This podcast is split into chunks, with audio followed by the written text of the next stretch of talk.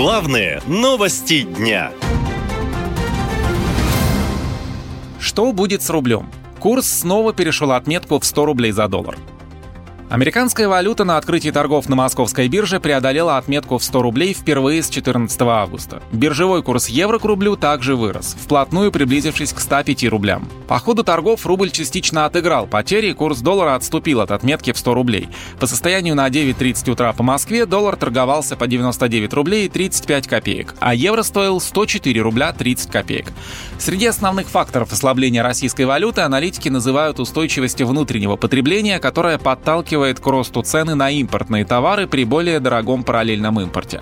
Кроме того, на курсе рубля сказывается ограниченное предложение валюты со стороны российских экспортеров, полагают эксперты.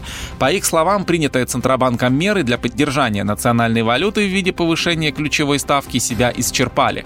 На падение рубля уже обратил внимание президент. По его словам, ситуация на валютном рынке стала главным фактором ускорения инфляции, а это сейчас одна из основных проблем. Владимир Путин подчеркнул, что нужно своевременно своевременно, не откладывая, принимать соответствующие решения. Но какие именно, не уточнил. Конечно, очевидно, что сейчас одна из основных проблем связана с ускорением инфляции. Главный фактор здесь понятен – это ослабление рубля, и необходимо э, четко понимать его причины и своевременно, не откладывая, принимать соответствующие решения. Уверен, что правительство, Центральный банк сработают профессионально и, что важно, согласованно. В Кремле считают, что в повышении курса валют всегда есть место спекуляциям. Их нельзя исключать и сейчас, заявил пресс-секретарь президента Дмитрий Песков. Он заверил, что ситуация под контролем, а министр финансов Антон Силуанов ослабление рубля объясняет притоками и оттоками валюты в России. Ну, это у нас курс плавающий. Поэтому э, изменение курса связано с э, притоками и оттоками валют в нашу страну. Притоки и оттоки валют связаны с торговым балансом. Сколько продали, сколько приобрели и так далее. Поэтому э, э, э, значит, это, эти изменения связаны э, с, либо с увеличением импорта, либо с чуть сокращением экспортной выручки.